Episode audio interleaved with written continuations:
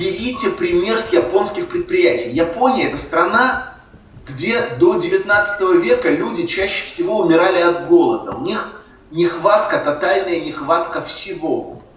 Еды, ресурсов, территории, жилья. Поэтому японцы разработали и продолжают разрабатывать супер-мега-экономные технологии производства. И их опыт можно и нужно адаптировать для вас. Как узнать больше? Во-первых, у меня на сайте подпальмой.ру. Во-вторых, книги японских авторов. Книги Кайзен, Канбан, серия книг профессора Лайкера Дао Тайота и книги Эдвардса Деминга, благодаря которым Япония изменила свой подход к производству.